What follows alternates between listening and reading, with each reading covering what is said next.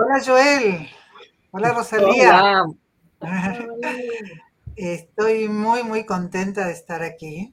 Tenemos una invitada especial, invitada que la conocí al principio de la época de la corona. Nos conocimos por Zoom, nos hicimos amigas por Zoom.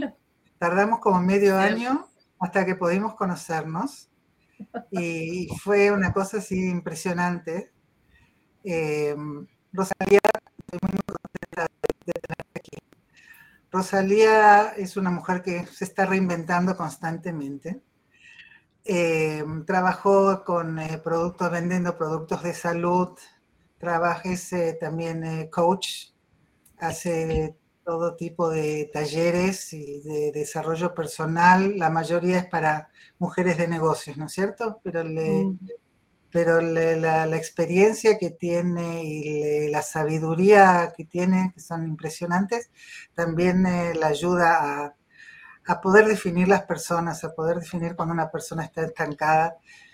La primera vez que escuché a Rosalía hablando, dije, hoy otro coach más que empieza a hablar. y de a poquito la escuché hablar todas las semanas y de a poquito empecé a darme cuenta del gran valor que tenían sus, eh, sus charlas. Y cuando empezamos con esta serie de los cambios, entonces me acordé de unas cuantas cosas que había dicho Rosalía y por eso le pedí, la invité a que participara hoy en nuestra serie de la sesión de cambios. Así que, Rosalía, muchas gracias por aceptar. Y Bienvenida, Rosalía. wow, me emocionaste, Ruti. Wow. Primero, muchas gracias por haberme invitado. No sé quién está aquí con nosotros, pero bueno, gracias por estar aquí, por venir a escucharme. Gracias por esta oportunidad. Eh,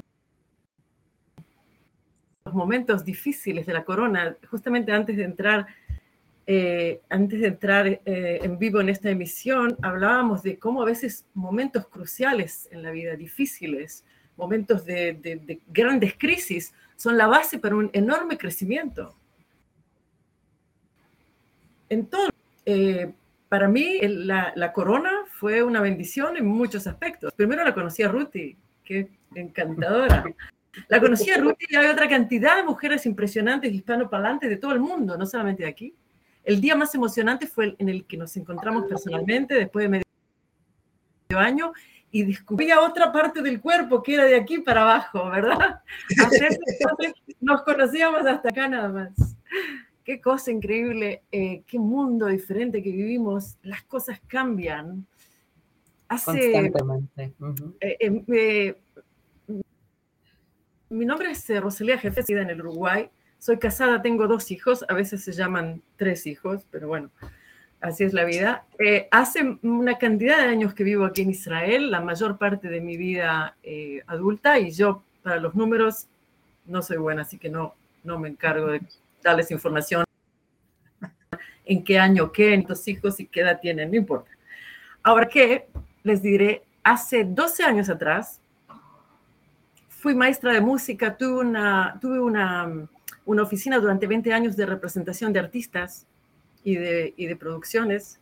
Y en ese camino de la, vida en el que siempre buscaba dar, en ese camino de la vida en que siempre buscaba cómo crecer, porque había entendido a temprana edad que esto que se llama la vida, y ustedes lo saben mejor que nadie, es una, una oportunidad, única oportunidad. no tenemos momento que llegamos a este mundo y casi ninguna en el momento en que lo abandonamos, ¿verdad? Y por eso, como no tenemos ningún dominio en ninguna de esas dos partes de la vida, lo único que nos queda es vivir esta vida que nos queda, este periodo de tiempo, este corto, tan corto a veces, corto por demás, que vivirlo con la intensidad necesaria y de vida, de vivir cada día como que fuera el último. Y ustedes saben mejor que yo cómo ese día puede venir de repente, sin aviso, y dejarnos así en una supuestamente inesperado. Pero no hay nada más esperado que eso, porque ese final de cada uno de nosotros llega en algún momento. La mayoría de la gente no sabe cuándo. Ni ustedes ni yo tenemos ningún mañana vendrá. tenemos una esperanza, tenemos una pasión por vivirlo, tenemos un plan inclusive de, de lo que hacer, pero no tenemos ninguna seguridad de que ese mañana vendrá. Ese mundo de entender la vida desde diferentes puntos de vista me atrajo en forma, eh, eh, me apasionó. Y en el año 2008 resolví dejar todas mis actividades y pasar al frente de la escena, ¿verdad? Porque años había sido yo la productora para otros artistas. Entonces dije, it's my turn now, este es mi turno ahora. Mi turno ahora, ¿por qué ahora? Mejor que ahora. Preguntas, ¿tú estaba preparada para ello? No sé. ¿Tenía las cualidades, las condiciones, la, las habilidades para hacerlo? No sé. Pero sabía que ese era mi momento. Me fui a estudiar, estudié coaching ontológico y desde 2010 más o menos eh, practico el ontológico y también dirijo talleres de desarrollo personal. Trabajo con hombres y con mujeres y con cada grupo en forma diferente y es un trabajo que me apasiona y que lo hago porque esa es mi misión en este mundo.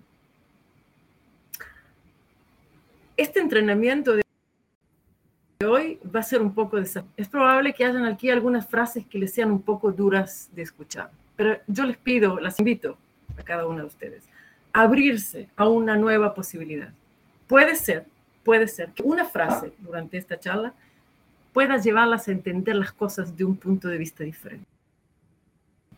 Y en definitiva, la posibilidad de vivir la vida que nos merecemos vivir, dejar de lado el dolor, la tristeza, la frustración, el victimismo, dejar de lado y vivir la vida, como preguntaba Joel la semana pasada, y cómo, cómo conseguimos ese deseo de vivir, ¿Dónde viene eso?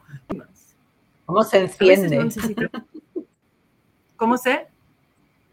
¿Cómo se enciende ese, ese deseo por dentro, sabes? ¿De dónde? No sé, pero si tú te abres a esa posibilidad, si tú te abres a esa posibilidad, y para eso lo que hay que abrir es no solamente,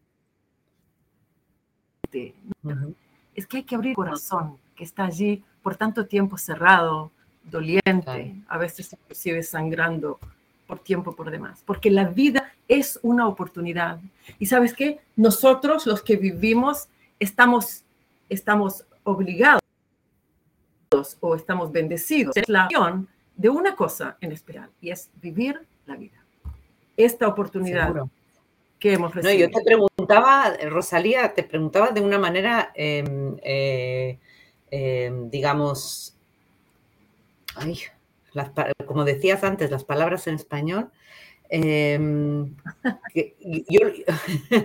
yo, el deseo sé de dónde, de dónde lo saqué yo, pero em, en general la pregunta era, ¿de dónde uno puede sacar em, el deseo cuando, no lo, cuando no lo tiene? Yo sé lo que me ayudó a mí y, el aprender y el desarrollo personal y todo eso ya lo he pasado y así eh, son tres años y medio y ya pasé por ahí pero em, a, la gente que nos está escuchando, que, a lo mejor todavía está al principio del camino o algo, unos, algunos tips para qué hacer, cómo hacer para, para, eh, para iniciar ese deseo de, seguir adelante.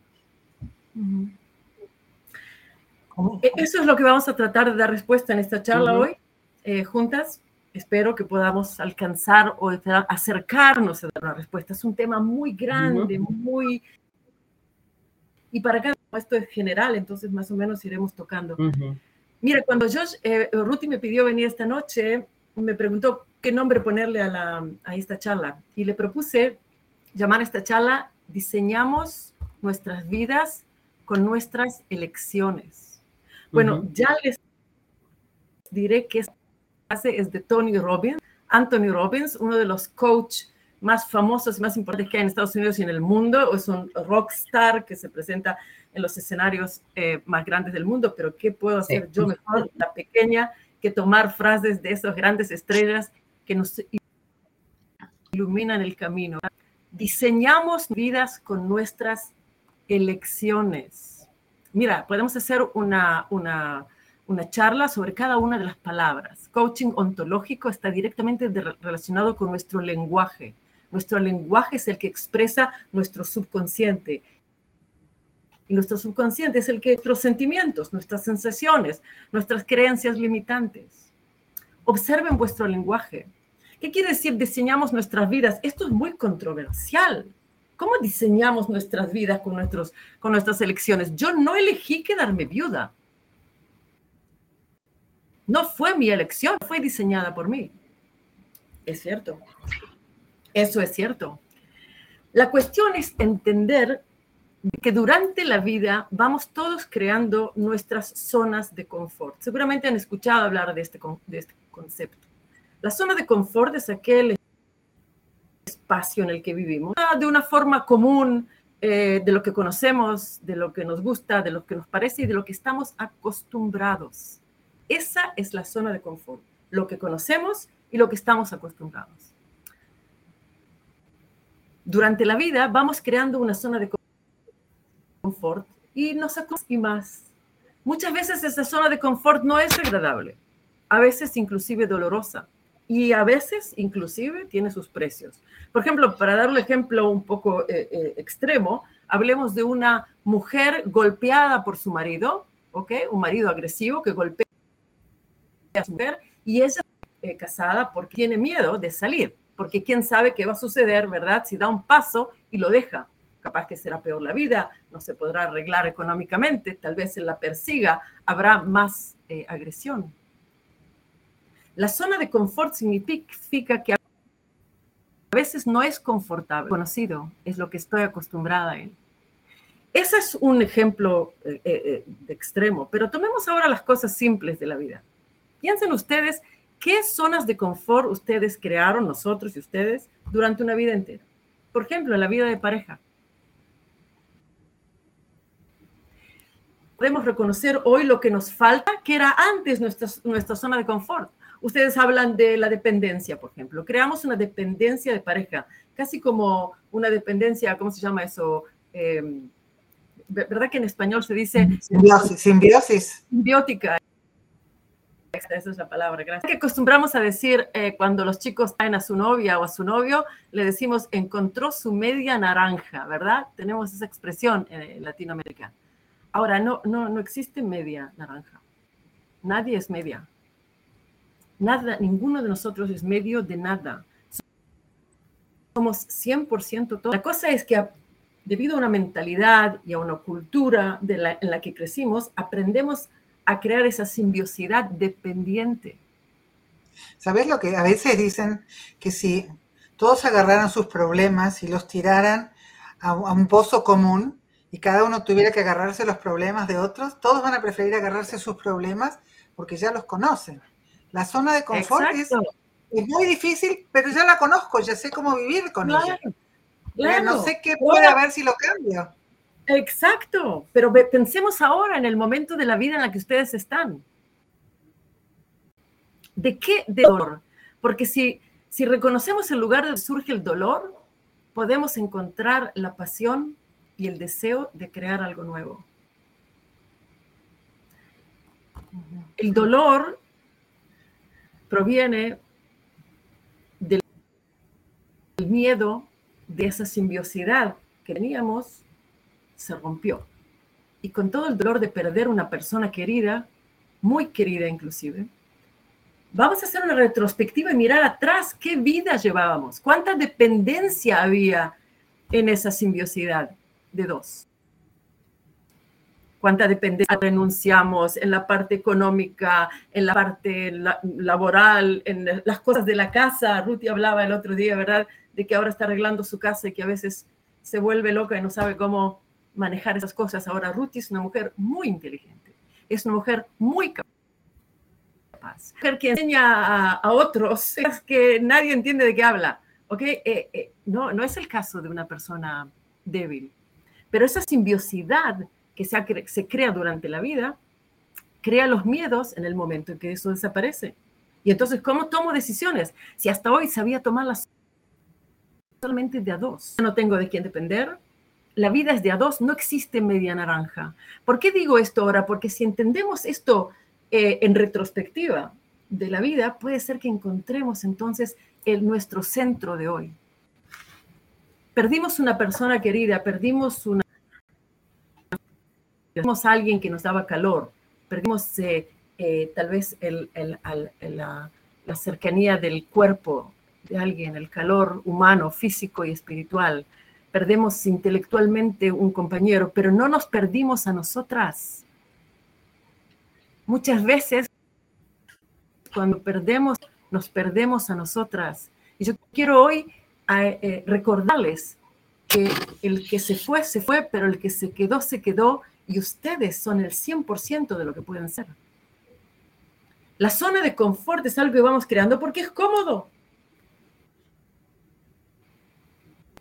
Ahora, ¿qué sucede? Cuando de repente sucede algo extremo, nos encontramos de repente empujadas de una vez fuera de esa zona de confort. Pero en definitiva, la vida debería ser todo el tiempo una búsqueda fuera de la zona de confort. De buscar más mi independencia, más más mi actividad, de entender económicamente, socialmente, culturalmente, cada uno en el campo que le interesa, mi crecimiento como persona. Mi crecimiento como persona no debe de pararse nunca cuando tengo compañero y cuando no lo tengo. Porque esa es la única manera de vivir la vida. Buscando las fuentes de quién soy yo. Y no es cómo se hace, sino quién quiero ser en esta vida. Esa es la lección que diseñamos, esa es la vida que diseñamos con nuestras elecciones. No cómo, sino quién quiero ser yo en las circunstancias de mi vida. Miren, inevitable cuando sucede algo así, pero el sufrimiento es una elección. Yo sé que es una frase dura y pido disculpas de antemano si es que esto cae. Nosotras decimos a veces, al principio es muy difícil. La cosa está, se he pasado uno o dos años y sigo sufriendo. O sea, ahí está mi elección. Ahí está la decisión. El dolor, el dolor queda de por vida. Perder un ser querido, que, querido queda de por vida. De por vida. Hoy, 21 de agosto, es el doceavo aniversario de la muerte del hijo que se murió en un accidente en un paseo en el desierto a los 17 años. Hoy, 21 de agosto. 12 años pasaron y el dolor está allí como que no hubiera pasado un día, pero el sufrimiento es otra cosa. El sufrimiento es aquel que me atrapa, que me encierra, que me desconecta del mundo, que no ni crecer ni hacer cosas, que está dictado por la tristeza y la frustración. Esa es una lección. El dolor no, pero el sufrimiento sí. De la misma manera que tal vez les sea más fácil entender, por ejemplo, que el miedo es inevitable. Por ejemplo, si frente a ti o frente a mí, pues me va a dar miedo, ¿verdad? Ahora hay dos elecciones aquí. Puedo entrar en pánico o tomar acción. El miedo es inevitable, pero el pánico es una elección. Elección. Si entro en pánico, el resultado será uno. Si tomo acción, el resultado otro, probablemente, no sé, tal vez no. Los leones en estos días me parece que están hambrientos. Pero bueno, eh, eh, esa es la idea. Ahora miren, ustedes y yo vivimos en un mundo de circunstancias. Todos vivimos en un circunstancias. Circunstancias que pueden ser externas como el problema del clima del mundo, las, eh, no, el, dólar, las guerras en el extranjero, eh, problemas económicos de un país, políticos, elecciones, Israel. Esas son circunstancias externas. Y están las circunstancias internas, las circunstancias. Yo soy mujer, no soy hombre, esta es mi cultura, este es mi idioma, esta es mi inteligencia, este es mi estado familiar, esta es mi familia, tengo, no tengo, estoy casada, divorciada, viuda, mis hijos, estas son mis circunstancias personales. Todos vivimos circunstancias. No tengo dinero, termino el mes, no termino el mes, mi salud, circunstancias, ¿verdad? Todos vivimos en circunstancias, no hay uno que no. Ahora, si tú agarras todas esas circunstancias de vida y las pones en, un, eh, en una olla y las revuelves, te sale un guiso de circunstancias. Ese guiso es el guiso en el que... Ahora, hay dos tipos de personas diferentes completamente en la forma en que se relacionan a las circunstancias de sus vidas. Ahora presten atención y pregúntense ustedes dónde están ustedes. hay algunas que dicen, ok, son las circunstancias de mi vida. Yo no puedo, no puedo. Las circunstancias de mi vida son más fuertes que yo. No puedo, no puedo ser feliz, no puedo sonreír, no puedo estudiar, no puedo salir, no puedo arreglarme económicamente, no puedo ir a visitar a aquellos, no puedo trabajar con mis hijos. Las circunstancias solo son el 10%. Mm. El 10% de lo que eh, de, todas nuestras elecciones. Pero la mayor parte, las circunstancias son las que, las que existen. Ahora, la cómo nosotros nos relacionamos con esas circunstancias es lo que cambia nuestros resultados, cambiamos nuestras vidas con nuestras elecciones. La elección esa de decir, esto es más fuerte que yo, es la elección de la víctima. ¿La víctima de qué? De las circunstancias. En todo campo, no solamente en el tema que los ustedes, en la salud, el peso, el peso. ¿eh? Tengo 30 kilos de más, no, en mi caso tengo 5. Después de la corona no he podido, pero digamos que estamos sobrepeso. Este peso no puedo, es más fuerte que yo, no puedo bajar peso. No puedo dejar de fumar, no puedo encontrar felicidad, no puedo solucionar económicamente mi vida. Es la actitud de la víctima. Lo que pasa es que la víctima está tan convencida de esa es la verdad de la situación que no tiene la menor idea que existe otra posibilidad. Me gustó lo que una vez dijiste, una vez definiste la víctima siempre tiene razón. Nunca la vas a poder convencer de que las cosas no son así. La víctima, seguro, una eh, amiga y me dice, pero escúchame, ¿qué estás hablando? ¿Qué es esa forma de hablar? Fíjate la desgracia que me sucedió en mi vida. Ok, a mi hermano se le murió el hijo a los 17 años, hace 12 años atrás. ¡Wow! Y a mí falleció mi esposo, así de repente se derrumbó. ¿Qué estás hablando? Ah, sí, estoy hablando de eso, de que esas son con todo el dolor del mundo, las circunstancias de tu vida. De esa no tuviste elección. Pero lo que sí tienes elección es cuál es tu actitud respecto a las circunstancias. El otro es el que dice, ok, estas son mis circunstancias, difíciles cuando sean, duras cuando sean. Ahora yo las miro, les miro directamente a los ojos a las circunstancias y me pregunto, ¿qué quiero yo de esta vida? ¿Qué quiero crear de aquí en adelante? No de aquí para lo que no se puede solucionar. ¿Qué quiero crear de aquí para adelante? Para mí, para mis hijos, para mis nietos, para el mundo, para lo que me queda de vida. Esa persona que mira las circunstancias y dice, ok, aquí estoy yo, en este momento de vida, estas son mis circunstancias, ¿qué quiero yo de esta vida? ¿Qué quiero yo de esta vida? poner allí unas metas, llamarlas por su nombre, decir qué calidad de vida quiero, qué tipo de persona quiero ser, cómo quiero que la gente me mire y me vea, qué influencia. ¿Cómo quiero que me recuerden? ¿Cómo quiero que me recuerden? ¿Qué huella dejo en el mundo? Exacto. Exacto, Ruti. Hablamos de eso en forma wow en nuestro taller en, eh, eh, hace dos años atrás, antes de la corona. Eh, ¿Qué huella quiero dejar? Ya hace dos años. en agosto. Justo, exacto, wow. Ahora me doy cuenta. Las cosas no suceden. Entonces, hay otra forma de eh, observar nuestras circunstancias. Decíamos antes, el dolor es inevitable, pero el sufrimiento es una elección. Y si el sufrimiento es una elección, tengo la oportunidad y tal vez el deber de mirar las circunstancias de mi vida y elegir diferente te mandan saludos desde Kenia, Rosalia, te mandan saludos desde Kenia. ¿Y está el español por Kenia? ah, este es un amigo que me sigue hace años, pero me parece que su español no, nada del otro mundo. Ahora miren, si ustedes quieren descubrir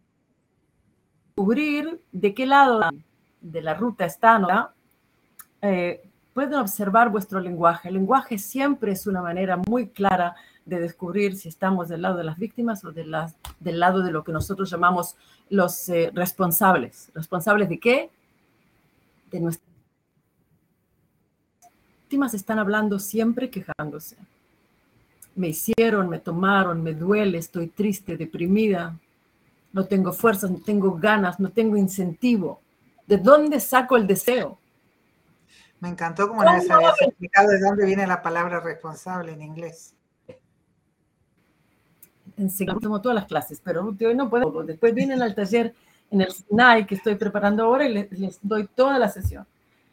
Ahora, fíjate, cuando tomamos responsabilidad en nuestras vidas, tomamos responsabilidad de lo que nos queda de la vida. Si la víctima está todo el tiempo ocupada en recordar lo que pasó, el pasado, está ubicada en el pasado, en lo que pasó, en lo que me pasó, en cómo pasó, el dolor, en lo que perdí, en la, en la persona que amo, que amé, que ya no está, que amo, que ya no está. El responsable está el futuro. Ubicado en, en, qué tiempo? E, e, eso sí, pero primero, antes que el futuro, en el presente, en el hoy. Porque el, poder del hoy es, un libro muy, muy eh, recomendable para leer. The Power of Now, el poder del, de este momento, de, de, la hora. de Está en Porque el futuro, vamos a decir la verdad, ustedes saben, el futuro es una ilusión. Es una promesa que nadie sabe si se va a cumplir. Ni ustedes ni yo. Hay que apreciar el momento. Pero lo que tenemos es el ahora. Entonces, si la víctima está siempre deprimida en el pasado, aparte la víctima también es un gran experto en descubrir quiénes son los culpables de lo que pasó. Y a veces, muchas veces, la víctima se autoculpa, ¿verdad? Se autoculpa. Y lo llaman eso responsabilidad, que es justamente al revés. Y todo lo contrario. Te diría, es, eh, es una víctima para gente adelantada, para inteligentes. Los mm, inteligentes se autoculpan, pero la autoculpa está, está concentrada en qué tiempo, en qué tiempo está ubicada la autoculpa, de qué habla la culpa, de algo que pasó cuando, en el pasado. Y el pasado es la de actividad de las víctimas y nosotros no queremos estar allí, ¿verdad? Entonces la autoculpa... Rosalía, yo creo que podría, podríamos eh, continuar esta charla durante horas porque es fascinante eh, todo lo que dices pero eh, eh, se nos acaba el tiempo y me gustaría que nos hablaras del taller este que estás preparando, por favor. Em, ok, eh, vamos, a terminar solamente esto, este, esta, esta idea. Entre la víctima y el responsable tenemos una elección, más allá de las circunstancias de nuestras vidas. Y si Seguro. tú me preguntas cómo lo hacemos, pues te diré hacerlo poniendo un objetivo de vida que te apasione, que te emocione y que sea la causa para vivir. Y de allí empezar a caminar. El trabajo no sucede en un minuto, es una creación y lo vamos haciendo. Por eso dice Tony Robbins, diseñamos como que fuera una escultura, diseñamos nuestras vidas con nuestras elecciones. La elección que tomaste esta mañana cuando te pusiste de este ánimo o del otro, es tu elección. Tú puedes elegir diferente. Entonces, y te recomiendo elegir diferente porque la vida es hermosa y los que nos quedamos aquí tenemos el deber de vivirla y de dejar eh, la mejor huella, ¿verdad? La mejor herencia que podemos dejar a nuestros hijos y a nuestros nietos es esta actitud, esta capacidad de recrearnos todo el tiempo enseñar hoy, no ayer y no mañana, hoy y vivirla. Si estás en esa onda y si te gusta la idea, pues yo vivo la vida siempre buscando cómo em, incentivar mi día, mi mañana, cómo emocionarme de vuelta, cómo recrearme como Ruti dice. Atrás me había encontrado a mí misma un poco con un bajón, un bajón haciendo la rutina diaria. ¿Conoces esa? la rutina ese que a veces nos mata la, pasión y la alegría de vivir. Y entonces cuando la campanita de la rutina esa que estaba me empezó a sonar, dije, ok, mujer, ahora vamos a ver, ¿qué te apasiona? Dime qué te apasiona. Hay una amiga de aquí del grupo que me llamó ayer, no voy a decir nombres, por supuesto, porque la privacidad es la primera regla en nuestros talleres, pero me dijo, ¿sabes qué me apasiona? Dice, pensar de tener otra vez a alguien que me abrace, wow, qué hermoso, ¿qué te apasiona?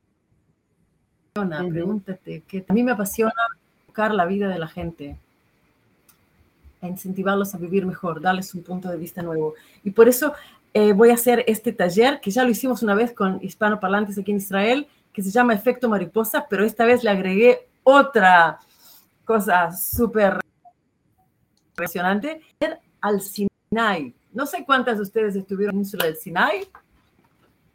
¿Apreté algo? No. Pero esta vez nos, ah, ok.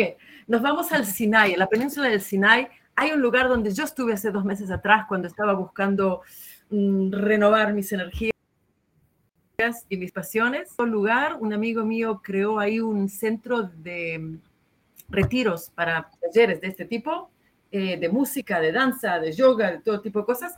Y yo me voy con este taller, Efecto Mariposa, a hacerlo en el Sinai del 20 al 23. El 20 eh, llegamos a la tarde, día entero, 22 día entero, el 23 mediodía y volvemos, en donde vamos a hacer un trabajo combinado de desarrollo personal con los principios de efecto mariposa. Efecto mariposa quiere decir que un pequeño cambio, un pequeñísimo cambio en la forma de ver las cosas alguna sensación o algo que se despierte, una gran transformación en el proceso en nuestras vidas. Y eso es lo que vamos a practicar en esos tres días casi en el Sinai. Efecto Mariposa del 20 al 23 de octubre. Ya comenzamos con la inscripción. Va a estar además las playas impresionantes de la península. Es precioso. Las montañas. ¿Y sabes qué? Eh, para los que nacimos en Latinoamérica, me quedé súper emocionada cuando descubrí que en el Sinai el sol nace del mar. En, en Sudamérica el sol nace del mar, pero en Israel no. En Israel el sol... Y durante años he ido siempre buscando el mar, el sol en el mar y nunca está allí porque viene del otro lado. Pero en el Sinai el sol sale del mar y fue una experiencia súper. Vamos a hacer mindfulness, vamos a hacer meditaciones, vamos a bailar, vamos a cantar, vamos a llorar, vamos a reírnos, vamos a abrazar, vivir la vida. Y como dice Jorge Drexler, si quieres que algo se muera, déjalo quieto. Y yo les digo, amigas, queridas, estamos, estamos aquí para vivir. Entonces vamos a movernos. Y si es el ritmo de alguna buena salsa, pues todavía mejor. Así que las invito a festejar la vida conmigo en el Sinai entre el 20 y el 23 de octubre. Gracias por permitirme esta plataforma impresionante, Ruti, Joel, eh, eso es todo. Gracias a ti, Rosalía, de verdad, por este mensaje de positividad y espero que todas eh, las eh, personas que nos escuchan hayan tomado una frase, como dijiste al principio, por lo menos una frase, y asumirlo y convertirse y empezar ese cambio que es un, proceso muy largo.